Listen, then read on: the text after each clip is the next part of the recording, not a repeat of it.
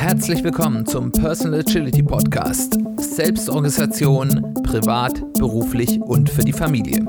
Ich bin Simon Kleiber.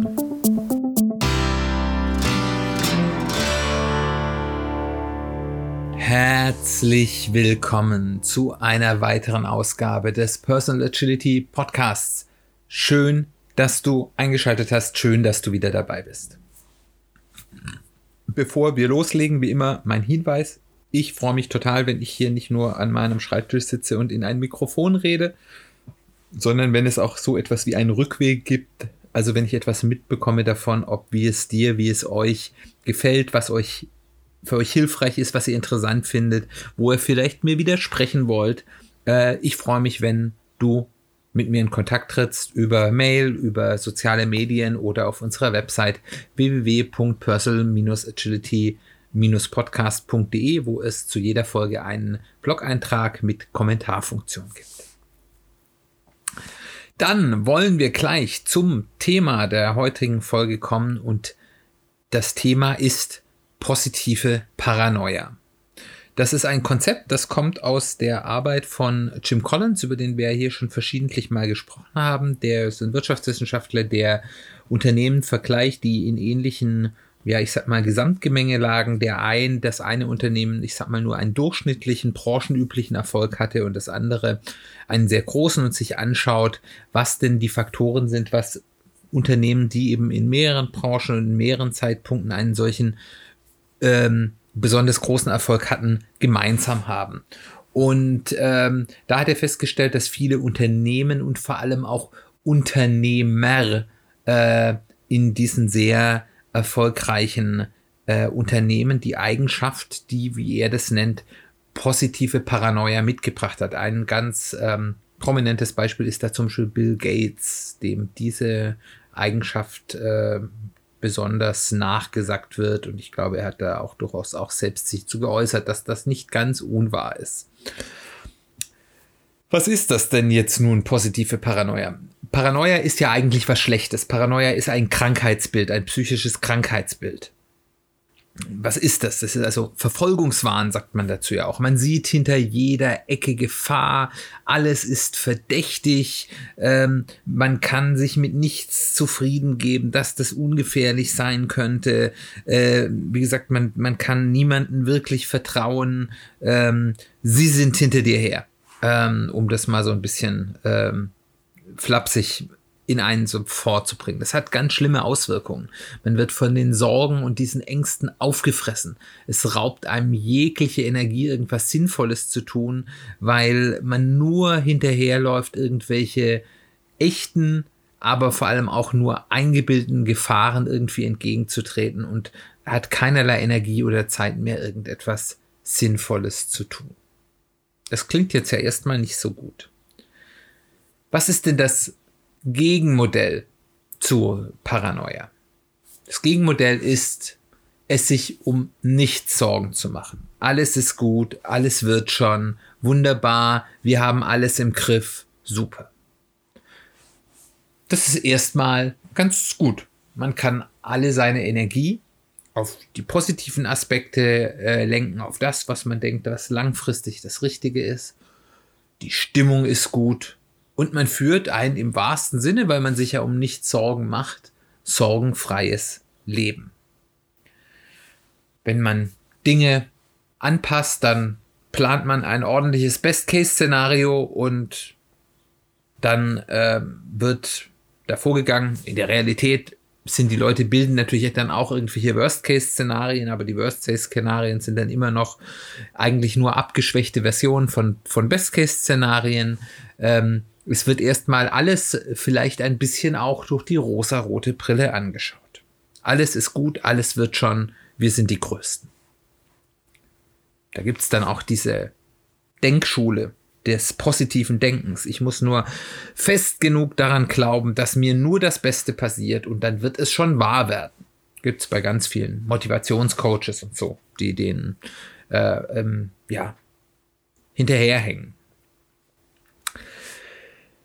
Das funktioniert aber leider manchmal nicht. Es ist sicherlich wahr, dass wenn ich eine positive Grundeinstellung habe, dass ich die Möglichkeit habe, mehr Chancen zu nutzen, dass wenn ich mit, mit einem positiven Blick ins Leben gehe, äh, da steckt ja auch so ein bisschen die Psychologie, äh, die, die positive Psychologie dahinter, ähm, dass ich dann eben einfach, äh, weil ich dem Positiven mehr Augenmerk äh, gebe, ich potenziell erfolgreicher bin, mehr Chancen nutzen kann, ähm, ich dadurch, dass ich vielleicht durch diese positive Ausstrahlung auch andere Leute anstecke, ich äh, bessere Möglichkeiten habe, äh, ja, Netzwerkeffekte zu nutzen. Also da ist schon was dran, dass eine solche positive äh, Auswirkung oder dieses positive Herausschauende der Welt mir Vorteile bietet. Aber es hat eben auch seine Grenzen. Weil nur weil ich mir etwas ganz besonders wünsche oder ganz besonders gut dran glaube, bedeutet das nicht, dass es zwingend wahr wird. Das ist eine Illusion, die ich jedem, der daran glaubt, leider nehmen muss. Weil, wenn ich nur in, in diesen positiven Dingen denke, ist die Gefahr groß, dass ich entweder von bekannten Gefahren, also die ich einfach nur ignoriere, den sogenannten Known Unknowns, also den bekannten Unbekannten, äh, überrascht werde, weil ich mich mit ihnen nicht auseinandergesetzt habe und auch nichts dagegen getan habe, da was zu tun. Oder eben auch von den Unknown Unknowns, den unbekannten Unbekannten, also den Risiken oder unbekannten Dingen, von denen ich noch gar nichts wusste, ähm, überrascht werde. Und insbesondere das Zweite, weil wenn ich mich mit Gefahren äh, und Risiken gar nicht auseinandersetze, dann ist auch der Teil der mir gar nicht bekannten Risiken, also nicht nur der, die ich nicht die ich bewusst ignoriere, sondern auch derer, die ich gar nie entdeckt habe, weil ich nie drüber nachgedacht habe, besonders groß. Und das führt dazu, dass ich A auf solche Risiken schlecht vorbereitet bin und B ich auch sehr leicht ja es mir passieren kann, dass ich viel zu große Risiken eingehe, äh, die dann eben und deswegen heißen sie ja Risiken, weil es dann keine sichere Sache ist, eben im Negativfall dann eben mir einen zu großen Schaden oder vielleicht sogar einen vernichtenden Schaden ähm, zufügen. Was ist jetzt positive Paranoia? Positive Paranoia ist ein Konzept, was ähm, so ein bisschen ein Mittelweg bildet. Das kommt jetzt nicht wirklich, wie schon vorher gesagt, aus der agilen Schule. Ich finde aber, dass es sich einige Aspekte, ähm, ja, oder auch Methoden der Agilität zunutze macht und man da eine große Deckungsgleichheit hat. Und deswegen finde ich das sehr spannend. Positive Paranoia heißt erstmal, dass ich mich im, in der alltäglichen Arbeit vom Positiven leiten lasse. Das heißt also, ich sitze nicht den ganzen Tag da, ich grübel nicht den ganzen Tag, was könnte denn passieren? Oh mein Gott, es wird alles schief gehen, der Himmel wird mir auf den Kopf fallen, ähm, alle meine Mitarbeiter oder alle meine Freunde werden mich betrügen und hintergehen. Nein, das tue ich nicht. Im Alltag denke ich positiv, ich sage, okay, ich habe einen guten Plan, ich schaffe das, Chaka, ähm, äh, wir, wir haben hier viele gute Chancen und die gehen wir ein und äh, wir glauben ganz fest dran. Und das ist auch in Ordnung. Und wie gesagt, das haben wir ja gesagt, positive Psychologie, diese gewisse positive Grundeinstellung ähm, hat eben auch einfach Vorteile, weil sie mich leistungsfähiger macht, sie, sie äh, lässt mich weiterdenken, ähm, sie steckt andere Leute an und so weiter und so fort. Also hat viele positive Aspekte. Und das ist, sollten wir uns im Alltag bewahren. Wir kapseln uns also im Alltag in diese positive Blase. Auf der anderen Seite hinterfragen wir aber trotzdem regelmäßig zu bestimmten Zeiten, die wir uns überlegen, wann wir das machen wollen, nehmen wir uns bestimmte Zeiten vor oder vielleicht es sogar regelmäßig zu machen, vielleicht im Rahmen von irgendwelchen Retrospektiven oder Planungssitzungen, was alles schiefgehen kann. Und zwar richtig hart. Was sind mögliche Strategien von Konkurrenten zum Beispiel, würde man jetzt im Business-Kontext sagen. Also wer könnte mich, wie man so heute sagt, disruptieren? Was sind für die Dinge, die ich unternehmen will, Worst-Case-Szenarien? Ähm, für die bekannten Risiken und, und Known Unknowns. Ähm, was könnte da passieren? Im privaten Bereich kann das sein, was passiert eigentlich, wenn ich mich jetzt irgendwie einen Unfall habe und ein halbes Jahr im Krankenhaus und in der Reha liege? was ist denn dann eigentlich? Äh, was bedeutet es für die Dinge, die ich tue? Was, was bedeutet es zum Beispiel für meine Familie? Ähm, aber eben auch bei, bei sonstigen, ja, privat-geschäftlichen Dingen. Was ist, wenn mein Projekt jetzt hier schief geht? Was, wenn ich angestellt habe, wie wirkt sich das auf meine Karriere aus? Wie wirkt sich das auf, ähm, wenn ich jetzt nicht, wenn ich selbstständig bin, auf mein Geschäft aus? Der Schaden, den ich dadurch habe, kann ich den auffangen und so weiter und so fort. Und ich versuche eben auch Unknown Unknowns, also die unbekannten Unbekannten zu ergründen und zu Known Unknowns, also den bekannten Unbekannten zu machen, indem ich mir einfach nochmal Zeit nehme zu hinterdenken, wo, hinter welche Ecke könnten denn noch realistische Gefahren stecken und Risiken. Und dann überlege ich mir danach, was kann ich tun? Und das ist eben auch wieder der, der, der, da geht es dann jetzt ins Positive, nicht dieses reines nur in, in diesem krankhaft paranoiden Denken, zu überlegen, wie kann ich damit umgehen, wenn ich mir anerkenne, ja, okay, es gibt hier Risiken und ich vielleicht auch mir ein realistisches Bild davon gemacht habe, wie groß die Eintrittswahrscheinlichkeit dieser Risiken ist. Das ist ja auch immer, das, da sollte man sich ja auch ähm, mal ein gesundes Bild davon machen, weil meistens ähm, nimmt man die Dinge, die sehr, sehr unwahrscheinlich sind, als äh, viel zu wahrscheinlich an und die Dinge, die gar nicht so unwahrscheinlich sind, als viel zu unwahrscheinlich. Das heißt, das mal zu hinterfragen, ist auch eine gute Sache.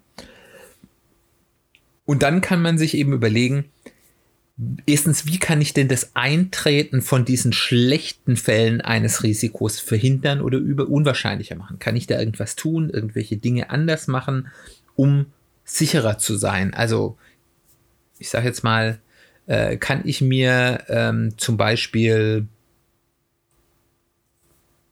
irgendwie äh, irgendwas tun, wenn ich weiß, okay, mein Projekt kann dadurch schiefgehen, das ist ja zum Beispiel eine ganz klassische agile Methode, ist, ich habe so ein Risiko, okay, ähm, wenn ich ganz lange ohne was fertig zu haben an was arbeite und am Ende müssen alle äh, Dinge zusammengreifen, ist die Wahrscheinlichkeit, dass was schief geht, viel größer, als wenn ich schon früher im Prozess versuche zu gucken, passt das wirklich, passen meine Annahmen, greifen die zusammen. Das ist zum Beispiel, was ich tun kann, um schlechte Fälle zu verhindern.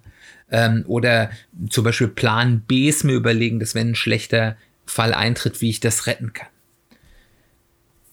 Das führt mich jetzt schon zum zweiten Punkt. Was mache ich denn, wenn ein negativer Fall eintritt? Weil solche Risiken sind häufig weniger schlimm, wenn sie mich nicht überraschen, sondern ich dafür eben schon eine Idee habe, wie gehe ich damit um, wenn sowas eintritt. Wenn, weil es ist immer einfacher, sich, ich sag mal, im emotional unaufgeregten Fall des Vorhers Überlegen nachzudenken, was mache ich denn, wenn mir hier etwas Schlechtes passiert, als eben in dieser unangenehmen Situation, auch emotional aufgewühlten Situation, wenn dann dieses negative Ereignis wirklich eintritt. Und wenn ich da schon mal so eine Idee habe, was kann ich machen, dann kann ich eben in dieser Situation ein bisschen auf Autopilot arbeiten, mit dem Plan, den ich mir schon zurechtgelegt habe und bin nicht darauf angewiesen, dass ich es wirklich schaffe, dann in einer schwierigen Situation äh, mein bestes Nachdenken durchführen zu können, weil dazu sind wir häufig nicht in der Lage. Dann, wie kann ich mich eben auf solche Fälle vielleicht schon vorbereiten, ohne mich zu verzetteln? Weil das ist immer die Gefahr. Wenn ich mich jetzt, wenn ich ganz viel Energie reinstecke, ähm, ein, ja, ein, mich vorzubereiten auf einen Fall, der ganz unwahrscheinlich ist, kann es eben sein, dass ich dort mich total verzettle und viel zu viel Energie für die Vorbereitung auf etwas ganz Unwahrscheinliches mache. Da kann man dann immer so ein bisschen diskutieren. Es gibt ja so diese Prepper, die sich irgendwie auf den Weltuntergang vorbereiten und irgendwelche riesigen Vorräte bauen und ähm, und äh, Bunker bauen oder oder was weiß ich noch alles wo man dann eben wirklich fragen muss hier, das ist ein, ja, okay, wenn das wirklich so eintritt, dann habt ihr da vielleicht einen Vorteil, aber wie wahrscheinlich ist denn, dass das eintritt und wie viel Energie steckt ihr jetzt wirklich da rein, euch auf diesen sehr unwahrscheinlichen Fall vorzubereiten? Ich will das gar nicht beantworten, ich denke, darüber kann man trefflich diskutieren, aber ich denke, das macht so ein bisschen klar, was so die Gefahr des Verzettelns auch ist. Und das ist jetzt ein ganz zentraler Punkt dieses Konzepts der ähm, positiven Paranoia, welche Sicherheitspuffer muss ich einplanen? also gerade diese Unternehmen oder diese Unternehmer, denen eben der Jim Collins das konstatiert hat, das waren Unternehmen, die dann ganz hohe Sicherheitspuffer sich geschafft haben, die teilweise ganz große, ja, also auch wirklich finanzielle Puffer sich hingelegt haben. Also zum Beispiel, ähm, ich weiß, dass Microsoft äh, relativ früh schon, als die auch noch klein war, eine Richtlinie hatte, die gesagt haben, wir können alle unsere Leute noch bezahlen, selbst wenn wir mindestens ein Jahr lang null Einnahmen haben. Das ist so ein Sicherheitspuffer, wo man sagt, ja, okay, wir können auch mal wirklich harte Tiefschläge kompensieren, weil wir eben uns in guten Zeiten einen entsprechenden Puffer dafür vorgelegt haben. Und das muss nicht nur Geld sein, das kann auch mentale Kraft sein, das kann emotionale Kraft sein, das kann Energie sein, das kann Zeit die man zur Verfügung hat. Das hat dann häufig wieder was mit Geld zu tun, aber Zeit, die man zur Verfügung hat, um dann eben nochmal was Neues auszuprobieren. Gerade in der persönlichen Agilität können eben solche Sicherheitspuffer viele ähm, ja, Gestalten annehmen. Und dann, wenn ich das gemacht habe und das regelmäßig mache, kann ich wieder im Alltag in eine positive Grundhaltung zurückkehren und zwar noch besser, weil ich eben die zusätzliche Sicherheit habe, ja, ich bin so gut ich das eben kann vorbereitet, ich habe mir über die Dinge Gedanken gemacht, ich habe mir einen guten Plan zurechtgelegt für wenn was schief geht. Ich kann mich jetzt wieder auf das Positive konzentrieren. Und das ist eben eine Technik, die wird ganz häufig auch in agilen Methoden angewandt. Das klassischste ist in Scrum die Kapselung von Stabilität und Agilität oder Volatilität, wo ich sage, ich habe in Scrum einen Sprint und der ist stabil. Wenn der einmal geplant ist, ändere ich den im Normalfall nicht und habe deswegen die Möglichkeit, wenn die, die, wenn ich in der Umsetzung bin, nicht andauernd was ändern zu müssen. Für diese kurze Zeit, eine Woche, zwei Wochen, drei Wochen, vier Wochen, je nachdem, wie lange dieser Sprint ist. Und ermögliche mir dafür halt in der Weite eine maximale Volatilität. Und das ist ein ähnliches Konzept. Ich kapsele mir in meiner Alltagsarbeit diese positive Einstellung und die kann ich mir ohne Schaden leisten, weil wir ja gemerkt haben, wenn ich die nur die habe, dann habe ich ja, kann ich ja, habe ich ja, gehe ich ja ganz große Risiken ein, dass das schief geht. Kann mir die leisten, diese pure Positivität in meinem Alltag, weil ich weiß, außerhalb dieser gekapselten Form habe ich Zeitpunkte, wo ich sehr genau auch auf die negativen Seiten schaue. Und ich glaube, das ist auch etwas, was eben im Privaten einem helfen kann, wenn man auf der einen Seite sagt, ja, ich bereite mich gut auch auf die nicht so schönen Dinge vor, aber ich lasse sie nicht mein Leben bestimmen, ich lasse sie nicht meinen Alltag bestimmen. Und das führt dann eben auch zu so etwas wie Resilienz, also des, der Möglichkeit, eben Rückschläge besser verarbeiten zu können weil ich kann diese positive Einstellung wieder mitnehmen, habe aber eben auch schon meine Pläne im Köcher, wo ich sagen kann, wenn ein Rückschlag geschieht, dann weiß ich, wie ich damit umzugehen habe. So viel zum Thema positive Paranoia. Ich hoffe, das war spannend für dich. Ich hoffe, du konntest was mitnehmen. Äh, ich freue mich, dass du zugehört hast. Zum Abschluss, wie immer, noch ein paar Hinweise. Wenn du neu dabei bist, wie immer der Hinweis, ähm, wir ja, referenzieren häufiger mal auf Dinge, die wir in vorherigen Folgen hier besprochen haben. Und wenn, obwohl ich mich natürlich freue, wenn irgendjemand sagt, oh, das ist total toll, der Podcast, ich höre alle Folgen nach. Äh, ich kann das sehr gut verstehen, dass bei inzwischen über 50 Folgen das nicht jeder machen will. Deswegen mal so ein kurzer Tipp was sich lohnt nachzuhören. Die Folgen 2 und 3, dort erkläre ich so ganz grob, wie man so ein ganz grundsätzliches Personal Kanban-System für sich selbst in der Praxis aufbaut. Ist ein guter Startpunkt. Und wir haben in den Folgen 7 bis 13 ein Special gemacht zum Thema persönliche Strategieentwicklung, wo so wirklich die Basics der persönlichen Strategieentwicklung ähm, ja mal in ein paar Folgen zusammengefasst wurden. Das wäre mein Tipp, sich das als erstes anzuhören. Und ansonsten schau dir einfach mal die Liste der Titel durch, wenn dich was interessiert, hör einfach rein. Und wie gesagt, ich freue mich da auch zu den alten Folgen über Feedback. Ähm, Du kannst mit mir in Kontakt treten über Social Media. Die verschiedenen äh, Seiten und Accounts findest du in den Show Notes. Wenn du die Show Notes nicht finden kannst auf der Plattform, auf der du Podcasts hörst, kannst du auf die Website www.personal-agility-podcast.de geben. Gehen, da gibt es zu jeder Folge, wie gesagt, einen Blogpost mit den Show Notes und dort kannst du auch über die Kommentarfunktion mit mir in Kontakt treten. Ich freue mich, wenn es dir gefallen hat, wenn du mich weiterempfiehlst im Freundeskreis, über Social Media ähm, oder wie auch immer. Ähm, das hilft mir total, mehr Reichweite zu generieren, mehr äh, Menschen ja mit dem, was ich hier mache, vielleicht auch zu helfen. Und das ist ja der Grund, warum ich das hier mache. Dazu hilft mir auch, wenn du mir ein Review da lässt, äh, entweder auf der Podcast-Plattform, äh, die du nutzt, wenn es dort eine Review-Funktion gibt, oder und äh, auch ganz besonders auf Apple Podcast, iTunes, äh, weil dort sind die Bewertungen, dort sind so ein bisschen die wichtigsten für Podcaster. Dann bleibt nur noch eine Vorschau auf die nächste Folge. Dort werden wir uns mit einem Thema beschäftigen, was auf den ersten Moment vielleicht ganz anders klingt, aber von der Systematik gar nicht so unähnlich ist dem, was wir heute besprochen haben. Und das Thema ist Rückschau und Loslassen, persönliche Agilität und der Umgang mit dem Vergangenen. Dann bleibt mir nur noch Danke zu sagen. Schön, dass du dabei warst. Wir hören uns ganz bald wieder.